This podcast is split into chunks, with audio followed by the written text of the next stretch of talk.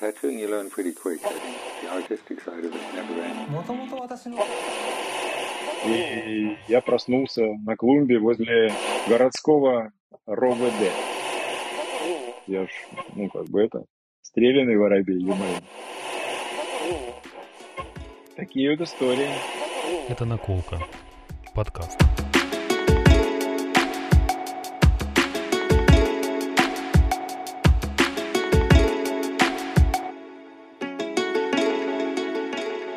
Всем огромнейший привет, привет.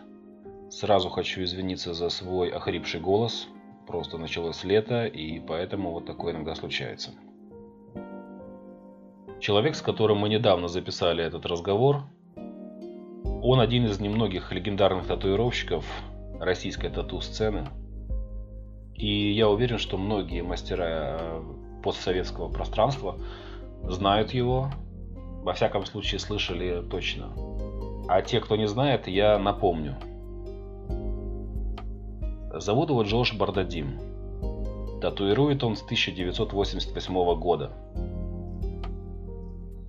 Да, тогда еще даже многие из э, современных известных татуировщиков даже не родились. С 2003 года Джордж стал одним из основателей Ассоциации профессиональных тату-мастеров России и до сих пор является членом ее художественного совета. Я уже не говорю о том, что он э, работал во многих европейских студиях, э, он работал во многих студиях Соединенных Штатов. И с э, 2018 года Джордж и его жена Яна работают э, в собственной тату-студии в Бруклине, город Нью-Йорк. Вот оттуда и звучит история для этого выпуска. Очень интересный момент. А, Настроение для нашей беседы, ну, во всяком случае для меня, задала разница во времени. Потому как, когда мы записывали разговор, у меня уже было пол первого ночи, а у Жоры это было 6.30 вечера. Поэтому получился такой себе э, звонок из прошлого дня.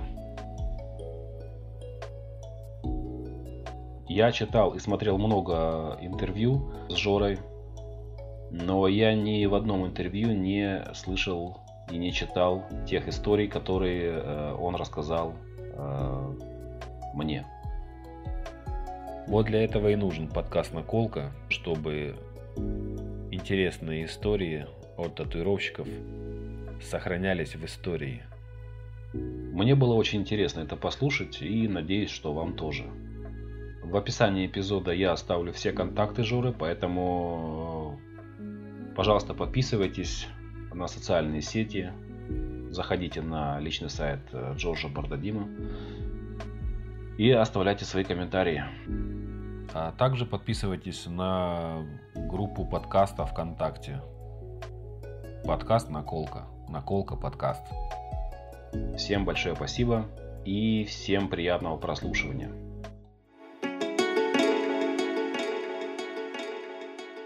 Ну, привет, рад тебя видеть. Привет, привет, Привет, взаимно. Такая странная фигня, у меня, блин, час ночи, у тебя день, так странно вообще видеть картинку. Знаешь, такой, блин, звонок из прошлого дня. Ну да, Прикольно. из прошлого дня, правда, да. Жор, расскажи, пожалуйста, где ты родился? Просто информации куча о, о тебе везде есть, и разных интервью, и у тебя чаще всего написано, что родился в России просто, и все. То есть в России. Ну да. А где ты именно родился?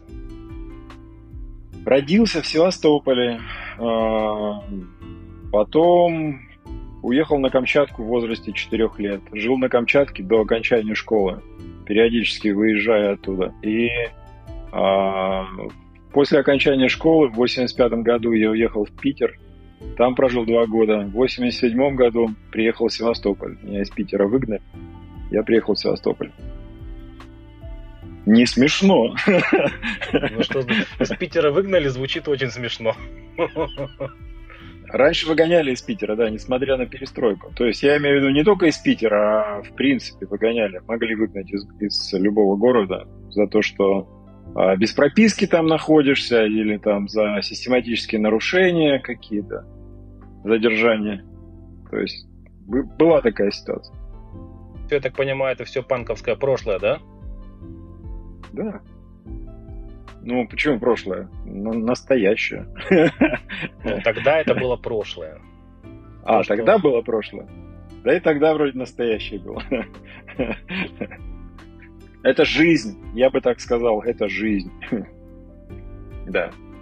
Ну-ну, вот, я, я родился в Севастополе, и как бы э, я там недолго жил, в принципе. После того, как я вернулся вот в 87 году, я прожил там до 97 года. Почти 11 лет, короче. Mm-hmm. Вот, собственно. Вот, но как бы все равно считаю Севастополь родным городом. И а, как раз когда я там жил, я жил при Украине. Я тоже. Вот, и как бы э, сначала Советский Союз был, понятно, да, потом как бы наступила Украина. Вот, и я уехал оттуда незамедлительно. Как только смог, в смысле, через несколько лет. Но ты уже оттуда уехал э, в качестве татуировщика, да, уехал именно работать в Европу.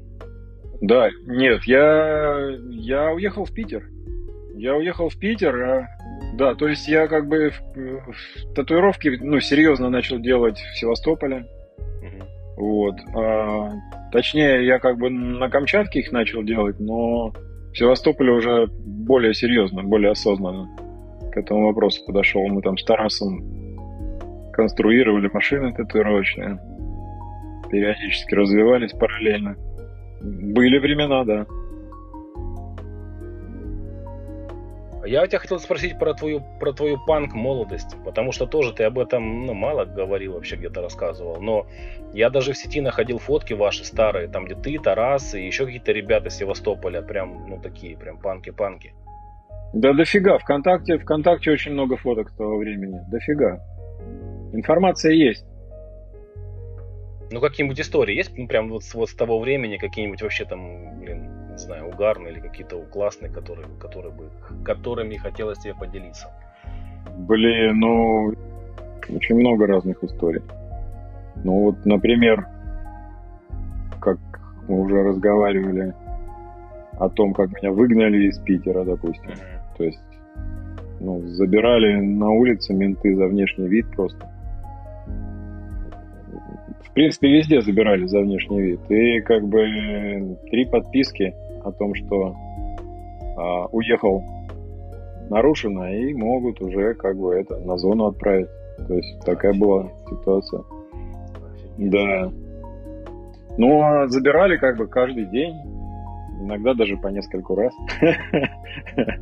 И в Севастополе забирали в 90-х, в начале 90-х годов. И как бы в Питере забирали, в Москве. Я путешествовал еще чуть-чуть. В 87 году, 80, а, э, точнее, девятом, кажется, восьмом или девятом, я ездил... Э, есть такой человек, Ник Рок-н-ролл из Симферополя, он родом. Может быть, слышал-то, нет? Нет, наверное, нет.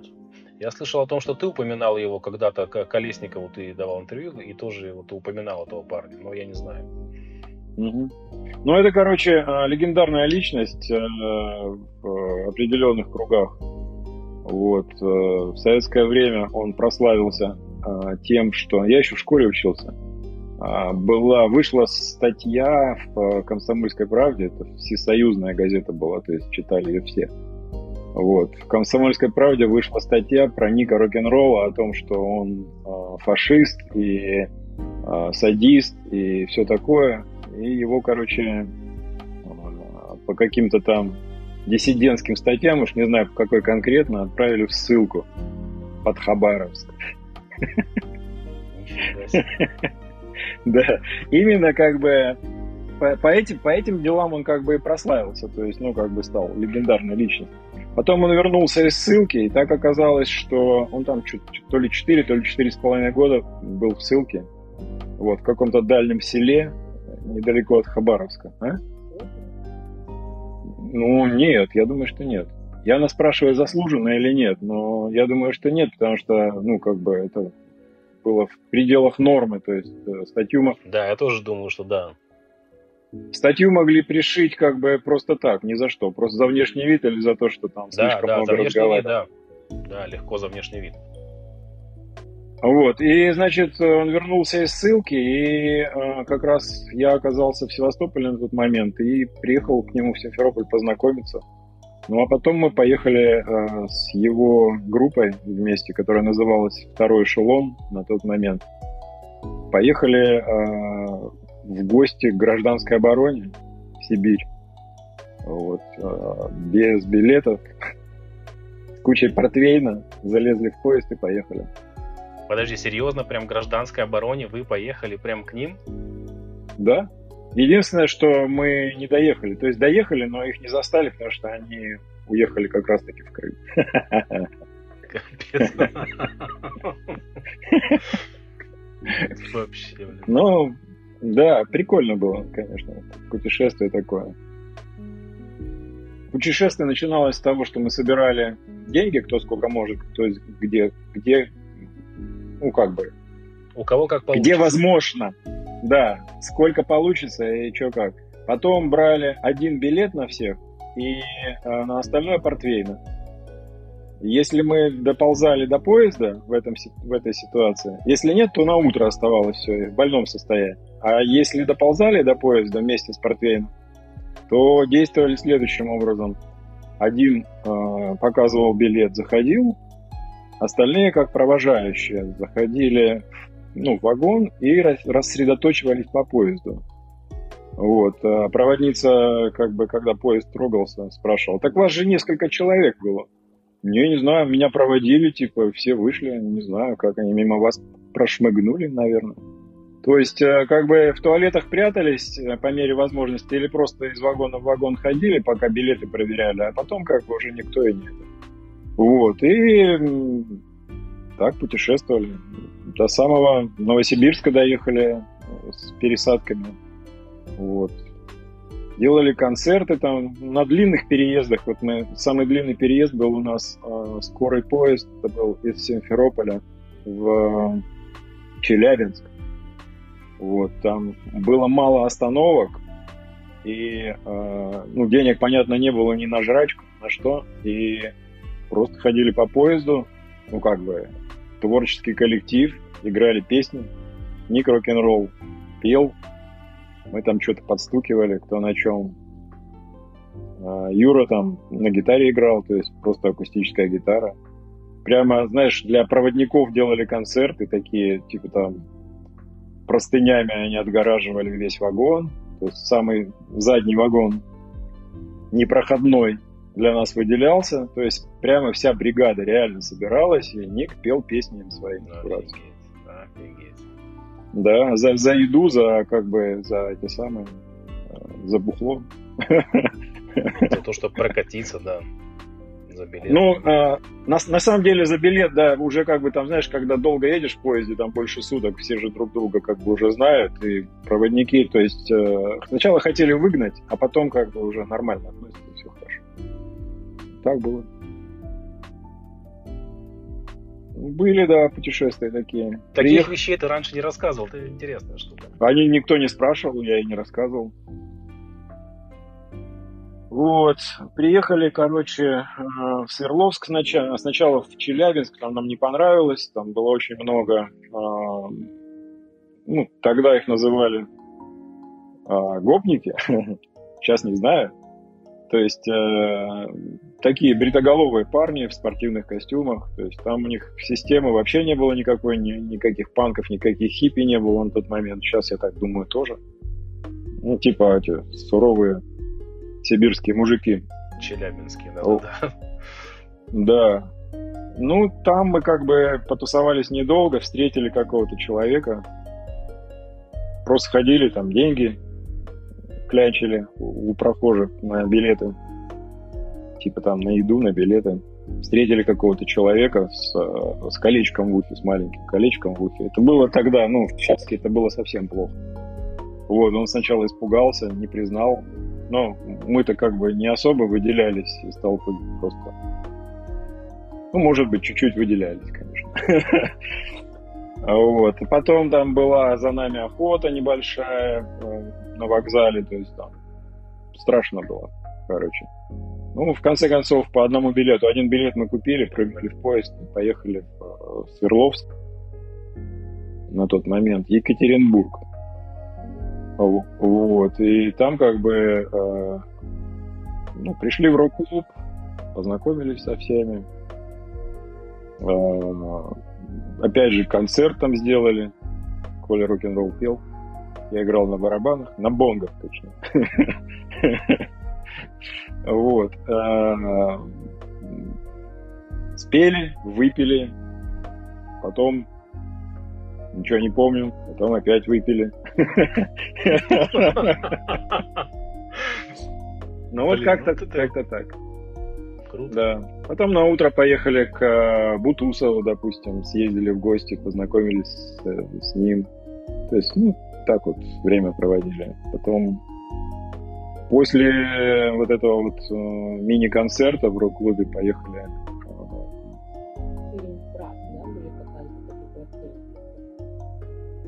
Яна мне подсказывает, в фильме «Брат» были показаны квартирники вот такие вот, примерно, да, да, о да, которых я, помню, я говорю. Да. да, где люди входят, выходят, друг друга никто не знает, но при этом как бы все, все друзья, все как бы... Ну, примерно такая обстановка была в такой. Вот, потом мы там слегка растерялись, вся команда, и э, по частям доехали до Новосибирска. Э, приехали к гражданской обороне, там через каких-то знакомых узнали, где они, чего они. Их не оказалось. Они как раз день назад тоже по частям уехали в Крым тусоваться, в Ялту. Вот, так что мы разминулись. Но при этом там остались как бы их друзья, а, те люди, которые как бы тусовались с ними всю дорогу и помогали с концертами в Академгородке. То есть, ну, мы как бы эти же люди как бы устроили для Коли рок-н-ролла концерт для второго эшелона в Академгородке. Был хороший концерт. Есть даже видеозапись в сети. Плохая видеозапись, плохого качества, но как бы что-то там осталось. Вот. Ну да, вот так вот как-то. Потом э, вернулись мы, поскольку в Новосибирске делать нечего. А, на самом-то деле, цель-то какая была? Коля Рок-н-ролл хотел поехать в Хабаровск по местам своей ссылки и посетить, э, посетить как бы, ну, в гости конкретно к Лагутенко. Илья из этого, из... Э, Мумитроль. Мумитроль из да. Мумитроль, да. Вот, э, по словам Ника рок-н-ролла, Мумитроль раньше играли совершенно другую музыку, не ту, которая потом они пришли, и как бы все привыкли и все знают. Вот. И на, на этой почве как бы у них были там какие-то общие интересы. Вот. Но мы туда не поехали, потому что а, как раз пришла информация через каких-то знакомых где-то как-то, что они уехали записываться в Лондон. Это была, по-моему, первая поездка их в Лондон, после чего они там как бы и зависли. Ну, как-то вот так. И мы как бы развернулись, поехали обратно, заехали в э, Тюмень в город Тюмень. И там, значит, э, затусили очень по-серьезному с э, группой... Э, блин. Просто с группой. Нет, не-не-не. А, там, короче, опять же, вся группа. Мы неудачное время выбрали, поскольку это было лето, все сибиряки были как бы на, на югах, на отдыхе. С инструкцией по выживанию мы затусили. То есть не, не со, со всей группой, а только с одним Романом, то есть лидером. Вот. Э, тоже там сделали концерт небольшой, потом напились, и я проснулся на клумбе возле городского РОВД. Прям сразу, чтобы далеко не ходить. Да, да. Там была а, я не знаю, наверное, она и сейчас есть, такая, ну, центральная городская площадь, знаешь, на которой с одной стороны районный отдел милиции, а с другой стороны городская администрация, такое красивое здание с флагом. И между ними клумба круглая. Вот на ней я как бы в цветочках и проснулся. Только голову поднял, отдуплил, где я нахожусь. Тут же меня и взяли. Капец, просто капец. Да, да. Но тогда уже можно было, э, ну, как бы, валить все на советскую власть. Это был 89-й год, то есть, как бы, кричал... Я кричал, что я... У меня была футболка Exploited с надписью Exploited. Э, я кричал, что я неформал, что у нас неформальное объединение молодежи, что вы не имеете права трогать таких, как мы, потому что мы, типа, передовой. Передовая молодежь, да. Пере, передовая молодежь, передовой класс, я хотел сказать. Но потом одумался. Класс. Поскольку классом нас назвать было очень трудно в то время. Вот, ну и, короче, э, несмотря на то, что у меня был с собой мой паспорт, обычный, как бы паспорт гражданина Советского Союза, меня, тем не менее, посадили на сутки, забрали в спецприемник и э, оставили там до выяснения личности. Ну, им надо было отправить запрос э, по месту прописки, чтобы подтвердить мою личность. Несмотря на то, что мой паспорт был вот прямо у них в руках. Вот, и э, за то, что я много кричал, и за то, что у меня там какие-то кольца в ушах были, и... Футболка. Футболка эксплойте, да, меня э, начальник спецприемника называл эксплуататором почему-то. Он типа, спросил, типа, а что это у тебя на майке написано? Я говорю, эксплойте. Он такой, а что значит-то? Я говорю, эксплуатируемый. Он такой, а, эксплуататор, значит. Вот. Ну и, короче, слишком слишком я много разговаривал, меня отправили в камеру к уголовникам, такие со стажем. Вот, я познакомился с ними. Ну, сначала страшно было. Я там отсыпался где-то сутки или больше, потому что, ну, как бы с похмелья. Вот. И э, после того, как я проснулся, познакомился, нормальные парни. То есть никаких не было эксцессов.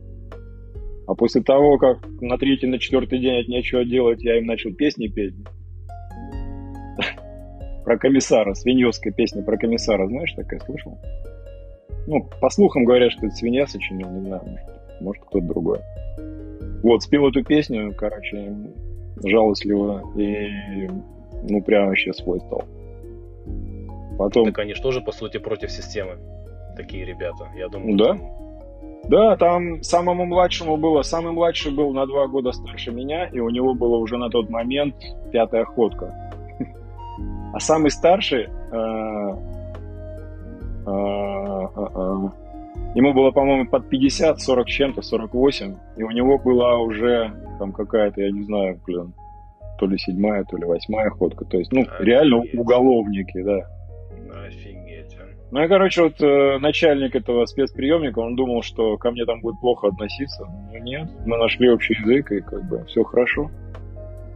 Потом меня э, научили, как э, ну, отмазаться от этой ситуации, поскольку я был задержан вообще не... Э, ну, то есть я, я, я, считал, я считал себя политическим заключенным, понимаешь?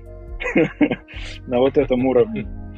Да. да, Вот, то есть, как бы, вот как, как раз вот эти парни, уголовники с уголовным прошлым, с уголовным опытом, научили меня, как отмазаться от ситуации, научили меня, что написать. А, опять же, благодаря их опыту у нас в камере была и ручка, и бумага, понимаешь? И мы могли как бы договариваться там с какими-то, с раздачей еда, еды, допустим, ну, то есть нормально, нормально было все. То есть парни были приучены к таким условиям, научили меня, что нужно делать и как.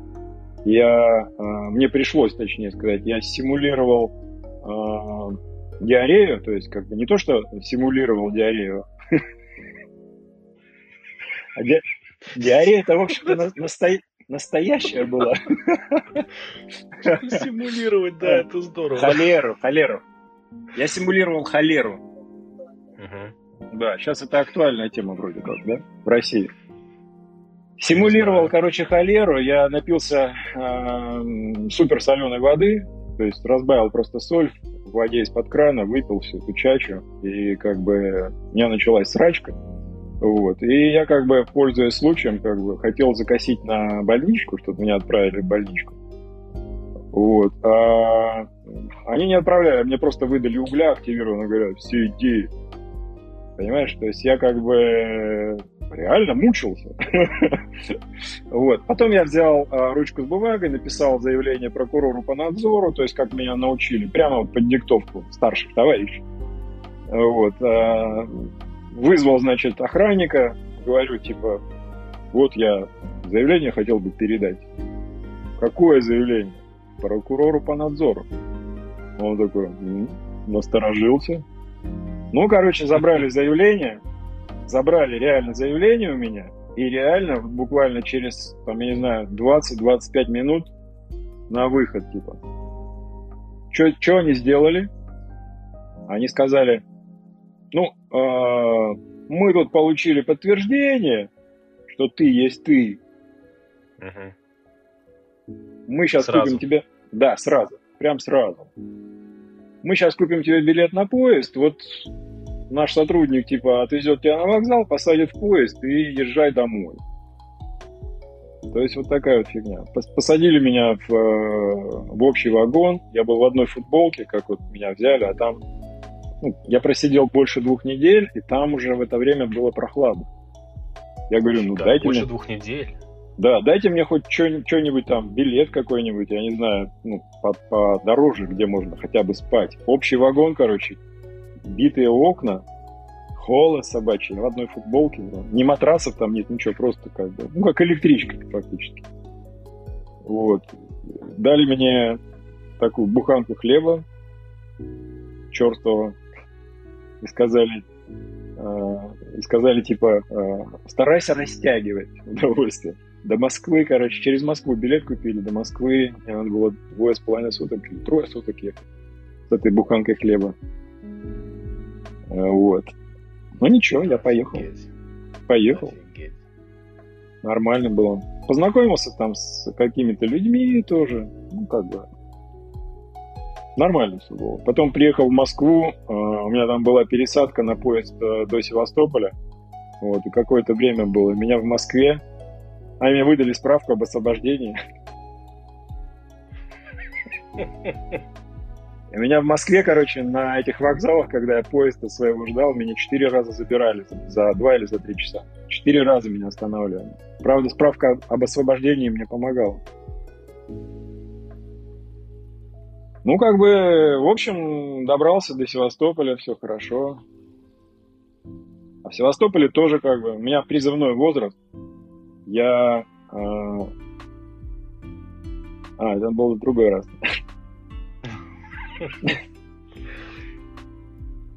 Аналогичная история, только я ехал из дурдома из Питера. Там мне дали полторы буханки хлеба на одни сутки, прикинь. То есть более мягкая такая. В Питере власть более мягкая. Полторы буханки и пять, пять вареных яиц дали, и масло еще, полпачки. То есть нормально ну, здесь, было. здесь пожирнее, здесь нормально. Можно было бы даже второй раз ездить. Столица, ё-моё. Вот, но это, это было как бы э, в другой раз, конечно же. То есть, э, ну, доехал я в первый-то раз, я доехал домой, все нормально, все хорошо. То есть, как бы это... А второй раз, э, незадолго после этого случая, мы опять, я приехал в Симферополь, не рок-н-ролл с, э, со вторым эшелоном вернулись обратно, то есть там мы опять потусовались чуть в Симферополе и поехали уже в Москву на этот раз. К, в гости к группе Пурген. Вот. Да, при, приехали к ним, короче, познакомились, потусовались, побухали вместе, поиграли там рок тоже. А, ну, в каких-то там клубах так, для себя. Никаких концертов не было таких с публикой. Вот. И поехали в Питер. Мы с Ником Рок-н-Роллом поехали в Питер, тоже там разделились, растусовались как-то. Вдвоем приехали в Питер, там чуть-чуть а, чуть-чуть потусовались с гитаристом из э, ДДТ. Андрей Васильев такой был, был раньше. Не знаю, может, он и сейчас с ними играет, не знаю. Вот. Э, тоже тогда у Шевчука были проблемы с голосом какие-то. И он был где-то в больнице, то ли в санатории в каком-то отдыхал, то, то есть с ним тоже как-то не пересеклись. Поехали к э, свинье, к Панову съездили, тоже его дома не застали, где-то он там был, короче. А, дня, наверное, 3-4 мы там тусовались, на каких-то вписках там, ну, все как положено. Сайгон тогда еще был, то есть все как, как нужно по тем временам. Квартирники, наверное, это все-таки были. Ну, мы не играли там. То есть э, не то, чтобы я там знаменитый музыкант и в, э, в его группе состоял, в Ника рок-н-ролла, да, я играть-то ни на чем не умею. Вот. А, ну, в его концертах с его группой «Второй эшелон» я участвовал как, ну, как бы, группа поддержки. Вот. И поскольку мы были вдвоем в Питере, мы там вообще не играли ничего. Вот только с, с этим, с Андреем Васильевым потусовались там что-то. Он поиграл на гитаре, Коля попел песни, а я просто сидел, побухал и послушал. Вот как-то так. Квартирников не было никаких, то есть в тот, в тот раз. Потом я не помню как оказался опять в милиции за внешний вид и пьяный угар. Опять мне пришлось порезать вены на ну, как бы спектакль кровавый устроить. И меня как бы отправили сначала в скорую помощь, зашили, потом отправили в Турку. Боль... Психиатрическая больница номер 4, обводный канал. Вот, там я отлежал тоже некоторое количество времени, именно как бы по статье суицид и все такое. Поскольку у меня был призывной возраст, они отправили меня как бы в надежде на то, что э, ну, по месту жительства отправили, в надежде на то, что меня там положат в больницу. Поскольку шла как раз призывная как бы кампания, то есть это была осень, ну, там, ноябрь, декабрь, не знаю, какая-то осень была. Вот. И точно так же я как бы отлежал в дурке э, несколько недель, там, две или две с половиной недели, что-то в таком духе. И отправили меня, полторы буханки хлеба дали, прям реально помню. И э, пять яиц, да, пять яиц, и половинку ма- масла, полпачки масла. Купили мне билет уже в нормальный в плацкартный вагон как бы привезли точно так же, два санитара меня привезли. Прямо это на перрон, сдали проводнику, проводнице. Ну и как бы я поехал. Приехал в Севастополь. Думаю, ну хорошо, здесь, по крайней мере, тепло. Приехал, приехал в Севастополь, и на следующее утро, только вот я приехал, короче, лег спать, да, на следующее утро в 5 утра звонят менты в дверь. А, говорят, садись, поехали. Я говорю, что за херня, куда поехали? Ну и по дороге как бы пытался выяснить, куда меня везут, ничего не говорят, там увидишь. Привезли военкомат на призывной пункт. И так говорят, быстро, ну, так это оперативно. Да, тогда так было, да. Военкомат привезли, говорят, ну что, уклоняешься от армии, сейчас типа поедешь, даже за вещами не будешь заезжать, типа. Я говорю, я не уклоняюсь. Ну как не уклоняешься? Мы тебе повестки присылаем, а ты не являешься. Я говорю, так это в дурдоме лежал. По военкому так эта челюсть, а? Отпала слегка. Он такой говорит, как в дурдоме? Я говорю, вот так вот. И что, справка есть? Я говорю, да. А справка-то у меня в паспорте, я ж, ну, как бы это, стрелянный воробей, ё-моё. Я достаю как бы справку из-под корочки паспорта. Я говорю, вот. И, короче, он посмотрел на эту справку и говорит, слушай, ну, тебе, конечно, надо комиссию пройти военную, ну, призывную. Я говорю, ну, с удовольствием пройду. Пошел, как бы, прошел эту комиссию психиатра в кабинете, типа, а я слышал, ты там, типа, лечение проходил. Такой дядечка в очках, такой, знаешь, этот профессор. Я говорю, ну, лечение, не лечение. Говорю, задержали меня вот за суицид. Ах, ах, тебя за суицид задержали? Ну-ка, ну-ка, интересно, поподробнее, пожалуйста, с этого места. Вот, и я, короче, ну, вкратце ему рассказал, он такой, знаешь, типа, я тебе дам направление, ты, типа, точно сам доедешь вот до психоневрологического диспансера? Я говорю, ну, доеду. Что, не доехать-то? Я же говорю, это мой родной город, Севастополь. Доеду. Ну и поехал, короче, на следующее утро. Зубную щетку взял, да и поехал. Положили меня уже от военкомата, короче. Как бы косить армию. Тогда так называли. Вот. Ну, я как бы особо-то не косил, там тоже отлежал две, две недели. Вот. Ну и что, и все. Поставили психопатию статью и отпустили. 7Б. Тогда это называлось белый билет, да. Вот. Такие вот истории. У меня тоже была история в, в армии. Я заболел, фельдшера ко мне приставили, говорят, вези. А я служил на Надежде Островской, стрелке. Часть была такая на углу. Не знаю, помнишь ты, не помнишь? Ну да, конечно. Я же там жил прямо рядом. А, серьезно? Ты из стрелки? Да. Я на площадь 50-летия СССР жил. То есть э, пря- прямо вот на площади. Я там хорошо знаю район, конечно. Да, 11 вот, лет. вот там это именно угловая часть, она на углу находится Надежда Островская, и потом дальше на Солнечной, она там на Солнечной, Мгм. на Песочной, на Солнечной. Неважно.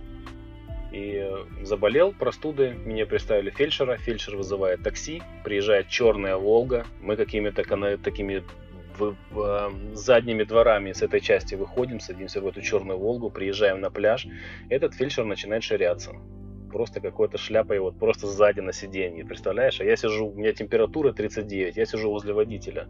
Водитель мне дает желтенькие витаминки такие, как они, аскорбинки называются, да, или как? Кругленькие шарики такие желтые. Мгм. Я говорю, не, я не буду, мало ли что там у вас, у, у водителя этого, не, спасибо. И мы доезжаем до центра на этом такси, потом меня фельдшер, мы с фельдшером э, на катере переправляемся, едем в 14-й госпиталь э, на Северной, и фельдшер приезжает в госпиталь, он ему хуже, чем мне. То есть он вообще просто не, не, не отбивает дупля. Просто он вот, вот такой сидит, вот так. И доктор, он, фельдшер привез меня, доктор смотрит на меня и на фельдшера и говорит, может быть, вам помощь нужна, фельдшеру. Он такой сидит, он просто раз- он разговаривать не может. Сидит, на, на, на, на. Там еще такой парень тоже своеобразный. Вот тоже такие ребята были. Да, весело. Раньше было весело. Да-да-да. Меня забирали в Севастополе за внешний вид, э, буквально за то, что я в шортах ходил летом. Это вот конец 80-х годов, да? То есть я, э, да, я иду в шортах, в шортах, просто в шортах. Даже не джинсы отрезанные. У меня были пионерские шорты, которые я накануне купил. э, прям вот реально как в Артеке пионеры ходили. Такие Я серенькие за шорт- шортики. да, короткие, да. Да. То есть я в таких шортах, я купил в детском мире себе шорты, пошел в них на пляж, на хрусталку. Возвращаюсь, короче, с пляжа, меня типа останавливает мент. Почему в таком виде? Я говорю, в каком виде? Уж, куда уж, блин. У меня татуировок не было. Ну, были там пара, но не, не больше. А Вот, и как бы просто говорит, в шортах, типа, нельзя, пойдем. Для выяснения личности. Паспорт, понятно, с собой не носил на пляж. Вот, без Может, он подумал, паспорта. что это трусы? Нет? Нет, нет, я в процессе диалога, я как бы ему объяснил, что, чувак, это, блин, шорты, которые купил в детском мире. Мне нельзя, типа, это, типа, закрытый город. Севастополь тогда был закрытым А, приграничным да. городом. Да. Погранзона да, там я была. Это, типа, закрытый город, у нас тут спецрежим, никаких шортов быть не должно. Вот эту вот всю хрень как Всё, бы уши я заливал. Вот, такие были времена тоже. Трудно себе представить, что за, за- за шорты пионерские, которые ты покупаешь просто в магазине, ну да, ты там не по возрасту, конечно, у тебя пионерский возраст уже далеко позади, но как бы за внешний вид тебя забирают просто так. на улице. Весело. То есть пионерские шорты продавались исключительно только для пионеров. Не, я не знаю, я не знаю, логики мне не понять. Я иногда вспоминаю такие случаи, вообще никакой логики. Абсолютно никакой. Или вот, допустим, один раз меня забрали, ну это в Питере, Э, забрали, короче, в милицию, как обычно, за внешний вид. И э, написали в протоколе, что я ругался матом на английском языке. И говорят, подпиши. Я говорю, я и по-английски-то не говорю, не разговариваю. Как я могу ругаться матом? Ты точно не разговариваешь? Я говорю, нет. Что, английского не знаешь? Я говорю, не, не знаю. Ну ладно. Раз там что-то зачеркнули, переписали. Подпиши вот это. Что там написали, как ты думаешь? Что, на монгольском языке или что? Нет, ругался матом на непонятном языке.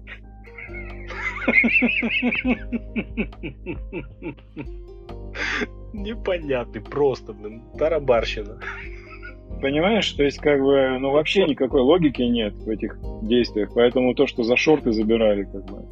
Один раз меня забрали, э, уверяя, что я похож на э, квартирного вора-форточника. Когда я шел, знаешь в чем? В морском бушлате, в галифе, в ботинках и в таких обмотках, знаешь, вместо сапог, как во время гражданской войны. Люди ходили. И ну, форточники же так выглядят, да? То есть я как бы в папахе, да, знаешь, как Лева Задов такой, блин. Да, да. Я иду по улице в этом виде, понимаешь, то есть как бы в папахе, в бушлате, блин, в галифе. И как бы мент подходит и говорит, слушай, пошли со мной, блин. Я говорю, подожди, чувак, у меня это вот паспорт есть, все дела. Он говорит, не-не, паспорт сейчас не катит, так что пошли. Пришли туда, я говорю, ребята, что за хуйня? Паспорт есть, я местный, типа, город закрытый. Че, что вам надо-то вообще? Я говорю, слушай, ты так, так похож на форточника, на квартирного вора. Вот нам, типа, тут наводку прислали. Прям копия ты. Я говорю, а, отлично. Жесть вообще, а? Да. В галифе. Главное в галифе, блин, в папахе. Угу. Папаха, галифе и бушлат. И как раз это был один день, когда я сделал себе обмотки. После этого я уже не отваживался. Просто в ботинках ходил. Вот такие вот, да, да, банковские да, прошлые. Такие, такие вещи не услышишь нигде, блин, больше. Расскажи, пожалуйста, про конвенцию. Э, ту конвенцию, когда вы ездили с Тарасом и встретили там Филиппа. Филиппа Лью и Пола Бута. Какой это был год и что это было за конвенция, где ты помнишь? Да, конечно. Это было в Берлине. Это, по-моему, моя первая берлинская конвенция была. Там, ну, как бы, было много знаменитых татуировщиков на тот момент. То есть фактически все были. Все вообще. Art Fusion тогда же появился или нет? Или, или позже? Это был второй раз. Второй раз, э, первый раз они делали этот Art Fusion эксперимент где-то в другом месте. По-моему, здесь, в Нью-Йорке. Они делали, да. Это э, второй раз точно было. Второй раз. Я об этом читал и даже где-то, по-моему, в журнале об этом, типа, явлении. Art Fusion эксперимент. И вот они как бы там замутили на, на втором этаже, не на сцене. То есть не на главной сцене, а просто где-то там в подсобном помещении. Вот. И я Тараса туда пропихнул, говорю, иди рисуй, блядь. Он такой, да чё, это все хуйня там, типа, это все несерьезно, это так, шоу. Я говорю, иди рисуй. Ну, мы там сделали несколько фоток прикольно. Тарас с, со звездами татуировочного Он бизнеса. говорил, да, что это ты фоткал. Там фотка, вот это единственная фотка, которая она есть, по-моему. Нет, там были еще, но они менее удачные. Угу. Да. Было такое, да. Я даже сейчас вспомнил такой, такой момент.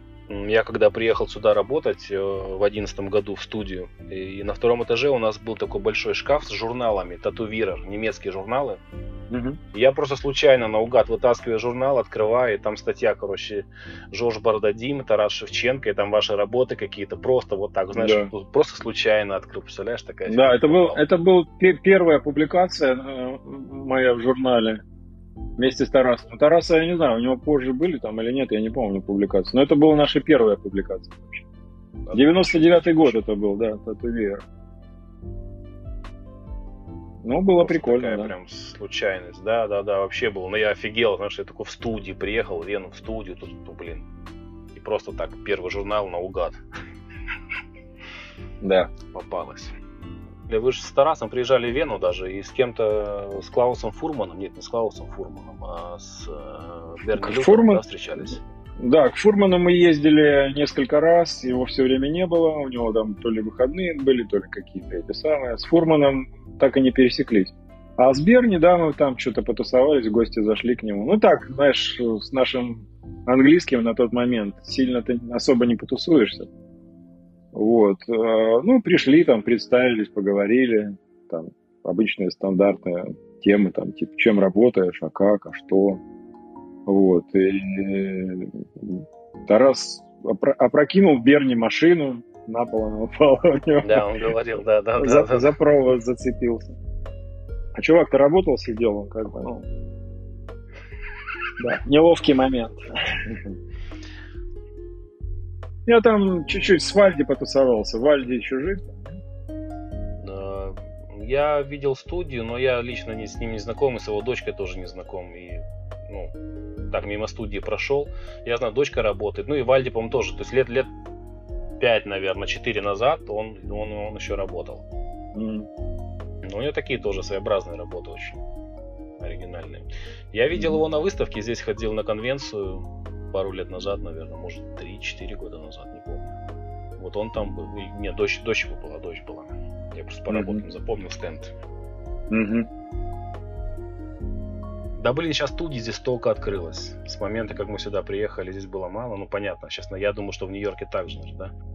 Да, Мне очень кажется, много новых татуировщиков, да. Ну, студия открывается, закрывается. знаю. Особенно здесь с ограничениями красок сейчас будет. Сейчас, мне кажется, много позакрывается кто. А почему? Они же продают уже нормально все. Только Интенс продает, по-моему, и все. Да нет, вроде сейчас Или все уже подогнали все. Все, все продавцы, продавцы уже сделали для Европы специальный вариант. Так что я думаю, что не, не- это точно не будет причиной, потому что да выкрутится. чё. Первый раз. Я когда жил в Европе, там тоже была вот это, несколько раз волны были такие, типа там только стерильную краску можно было использовать. Потом в продаже, из продажи просто исчезли некоторые цвета, там, типа фиолетовый. Просто их, просто нет. То есть ты как бы даже не знаешь, что тебе делать, когда тебе надо фиолетовый цвет, допустим, применить. Просто потому что их как бы ни- никто не, не применяет в студиях, потому что я в Германии в основном работал. Немцы боятся. То есть э, они могут купить где-нибудь там, допустим, в другой стране, да, не в Германии, допустим, ну, там, в той же Чехии или еще где-нибудь, куда они там ездят, и работать этой краской или из старых запасов. Но они боятся. Они просто боятся ее как бы на стол выставлять, потому что в любой момент мо- могут зайти к ним с проверкой как и забрать краски да. на экспертизу. Да. Здесь такая же история, да. Вот. И вот эти волны, они как бы были, были, но прошли потом. Я не знаю, надолго ли вот эта фигня с, э, сейчас с красками. Возможно, надолго. Потому что тогда все воевали с этим, а сейчас, как бы, я так полагаю, что ничего сделать уже невозможно. То есть времена поменялись. Не знаю, но в любом случае это не, не должно быть причиной для того, чтобы люди закрывали прям свои студии и прекращали работать. Я, я думаю, что это вообще не проблема. Скорее, знаешь, это все, как обычно в бизнесе, много временных людей, которые как не отдупляют куда Просто сама ляпаются. по себе отпадет, ты имеешь в виду, да? Да. Жор, знаешь, я хотел тебя еще спросить про твои личные татуировки на руках. Ты тоже о них никогда не рассказывал. А что о них рассказывать Они... Я Они- знаю, да. Я, я видел на фотках твои руки. Я э, где-то году в 2004-2005, будучи в Англии, ну там, э, ну в гостях в студии э, в городе Шеффилд, на тот момент у них уже был там лазер, и даже в следующем году, после того, как я начал, был уже хороший лазер, там, рубиновый. Вот, и я начал как бы удалять, подсел на эту волну, начал удалять татуировки. И, в принципе, по всем практически местам на своих руках прошелся. Но потом что-то понял, что мне это нафиг не нужно. И вот в таком состоянии, то есть, ну, это как бы моя личная история, как бы на руках запечатлена. И, в принципе, таком состоянии все оставил. Вот. И сейчас особенно смешно, знаешь, когда я где-нибудь там э, на конвенции иду, допустим, меня кто-нибудь останавливает просто из прохожих. О, какие татуировки крутые, типа. Не, пару раз было, знаешь, реально, то есть чуваки молодые, они как бы с уважухой останавливали и говорили, слушай, блин, это такой раритет, ну, из татуировщиков, да? А вот эти случаи, о которых я начал говорить, это смешные. То есть у меня даже, в принципе, мои клиенты, которые приходят на консультацию, некоторые из них, знаешь, там типа говорят, типа, как у тебя будет? Я такой, да так точно не буду.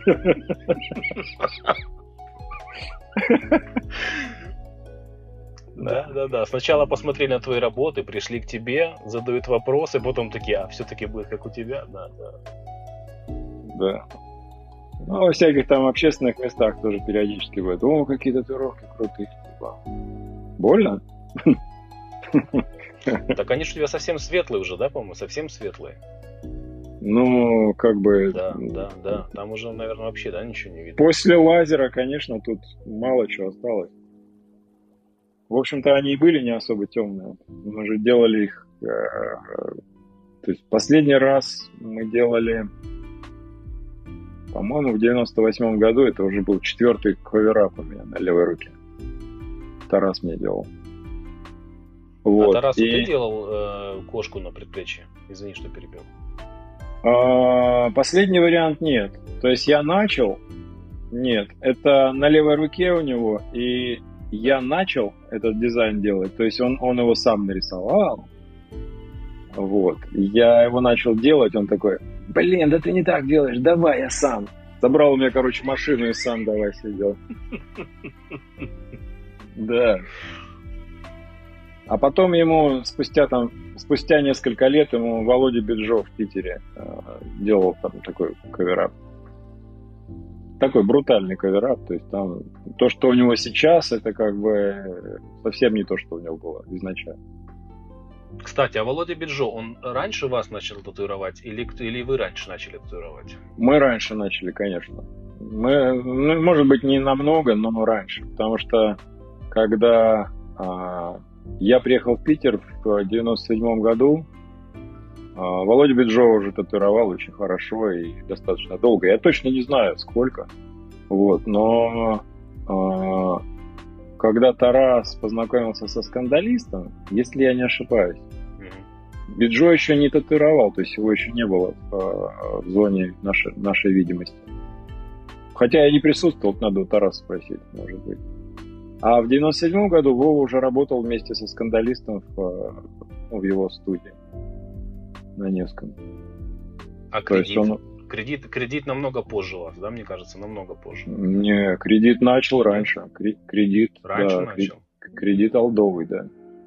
Кредит очень давно татуировки делает. Кредит э, э, в Москве в каком то году-то была конвенция. Э, 95-м, да, по-моему, в 95-м году в Москве была первая татуировочная конвенция. Вот. Там было много звезд. Но я не поехал, потому что поздно узнал об этом.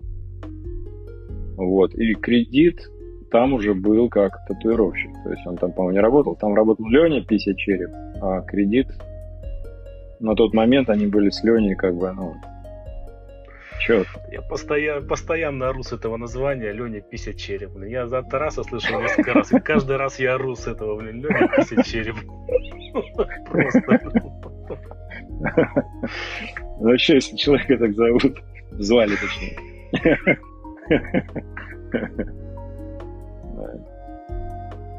На, на тот момент, вот когда э, я так думаю, что где-то, наверное, конец 80-х, а, знаешь, такая группа есть, они до сих пор играют. Yeah. Не знаешь? Такие, э, ну, сайкобильщики такие, панки. И вот они играют там, я не знаю, с каких, с 80 какого-то там пятого года, четвертого прям. И вот там у них вокалист, э, по-моему, он до сих пор там же и играет. Э, Стас Богорат Вот он был очень сильно татуирован. Вот его как раз татуировал и э, кредит, Кредит. давным-давно. Да. Багарат был самый татуированный человек в Питере э, уже конце 80-х годов. Он как бы. Я его лично видел только на концертах пару раз. Лично не знаком, но я его видел. Татуировка. Вот, он, он, у него прям вообще полный костюм был уже на тот момент. Вот кредит приложил руку к этому. А мы тогда еще как бы даже, даже и не думали. То есть кредит постарше нас, где-то лет на 5, я так думаю. Вот, и он тогда очень сильно татуировал уже. Очень интересно, потому что я реально думал, что вы раньше были. Что-то вот я просто, наверное, по незнанию. Я думал, что вы раньше кредит. Ну смотри, я, тат- я татуировки начал делать э, осознанно. Машину сделал в 88 году. Мгм. Вот, то есть, как бы на тот момент, э, я так думаю, что ну, Багарат уже был татуирован по-серьезному Мгм. на тот момент, понимаешь? А я только-только начинал. Я так думаю, что кредит как раз примерно за год, за два до того начал делать, потому что ну, у них там тусовка была, и там невозможно было не делать татуировки. В отличие от Севастополя, где некому было, в принципе, делать. Мы работали очень редко поначалу, именно потому что никто не хотел делать татуировки, даже как бы бесплатно, понимаешь? Это было слишком экстремально для Севастополя. Вот. Ну и я так думаю, что они же там потом еще журнал какой-то делали, такой сам издатовский. Мгм. Много было тусовок всяких разных. У нас тут что-то какие-то звуки, тебе слышно? Слышно, слышно, да. Ничего страшного. Ну, сейчас уедет. А, скажи мне, знаешь что, пожалуйста, как ты относишься к слову наколка? Слушай, ну поскольку я э, был свидетелем того, как все это менялось, да, со временем, я, я, ну, как бы, я никак не отношусь. Мне абсолютно пофиг. Изначально я пытался бороться, но это я бо- боролся, ну, я потом уже понял, что я боролся со своими мыслями, со своими идеями, на самом-то деле. Мне казалось, что я борюсь с явлением, да, поскольку для меня вот в тот момент, в то время, в 90-е годы, было серьезное отличие между татуировкой и наколкой. А потом это а, также наряду с этим было такое присутствие такого слова, как портак, портачка. То есть это как бы э, до людей дошло, что это портак, это испорченная татуировка. Да, Вот. да. Ну, как-то дошло. А вот наколка, наоборот, прижилась в России. То есть я поначалу поправлял там моих клиентов, допустим, или там в тусовке в какой-то, когда с татуировщиками встречались мы на этих конвенциях питерских. Я поправлял татуировщиков молодых, я говорил, что типа наколка это другое. А потом перестал. Потом перестал, потому что я, в принципе, понял, что я с собой борюсь на самом-то деле. Потому что если это приживаться начинает в языке, то значит так, так тому и надо. Вот, и абсолютно никак. То есть меня не коробит, меня не переворачивает, когда при мне говорят это слово. Просто у меня тоже была такая борьба там какое-то время назад. Я тоже всегда поправлял, вот тоже говорил, что татуировка это одно, наколка это другое. Вот, и последнее время, вот с тех пор, как он начал э, за- записывать вот такие подкасты, стал у всех спрашивать именно отношение к слову наколка. И люди говорят разные вещи, очень интересно. Да? Кирилл Татай сказал, что у них в Питере называется еще... А, он, он узнал недавно, татуировку называют конюля. Не знаю, не знаю. Я помню вот э, та статья, э, в которой, о которой ты говорил, которая была в журнале Татуир за 99 год про, про нас с Тарасом. Мы же как бы не владели немецким языком, и мы давали э, тарасовскому приятелю какому-то этот журнал для того, чтобы он перевел статью. Что там хоть о нас пишут, чтобы знать, понимаешь? И вот там наряду с э, остальной информацией а вот этот человек, он не мог перевести слово а, стержень, когда речь шла о устройстве первой татуировочной машинки, стержень для Ручки, ну, как бы, ру- ручки, да, да, да. И он написал конюля. Вот это слово, вот это слово, он как бы написал в статье в журнале. То есть это какое-то немецкое слово. А тот человек, который переводил нам, он перевел все, кроме этого слова. Он говорит, я не знаю, что это, я нигде не нашел. Но тогда интернета не, не особо был везде. Что-то я сейчас даже не могу припомнить, так чтобы какое слово там конюля. Я посмотрю, интересно. Да. То есть это как бы наконечник какой-то, я так понимаю, по-немецки, какой-то Может наконечник. Быть, как конус, конус, наверное. Может быть, может быть, да, типа. да. Ну, мы, мы когда, ну, как бы давали интервью, мы через переводчика, через, э, как его зовут-то? тоже из старых татуировщиков. На, в 99 году мы с Тарасом были на конвенции во Франкфурте. Первый раз в жизни на конвенции, да?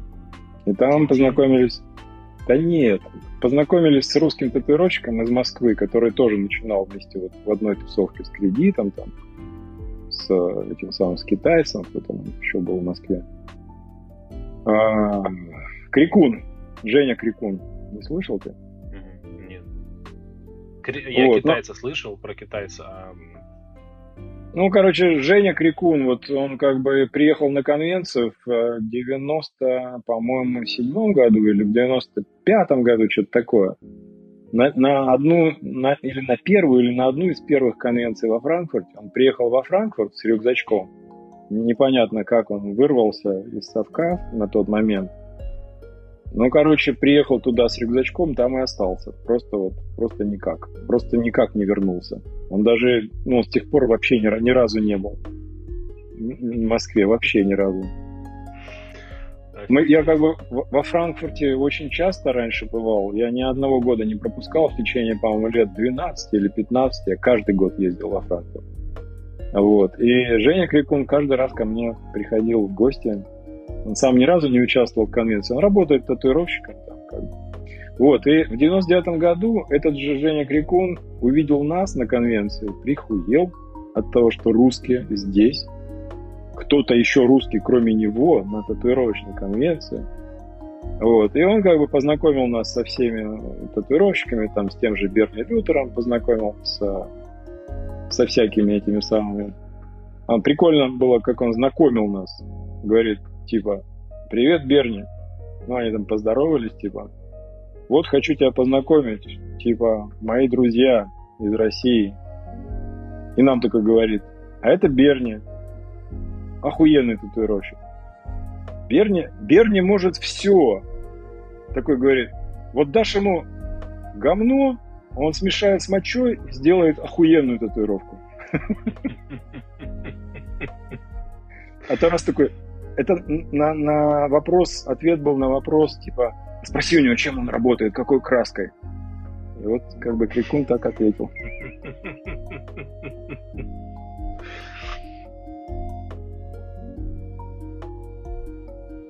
Ну, э, чего мы тогда будем заканчивать? Там уже у вас, наверное, да. утро, да?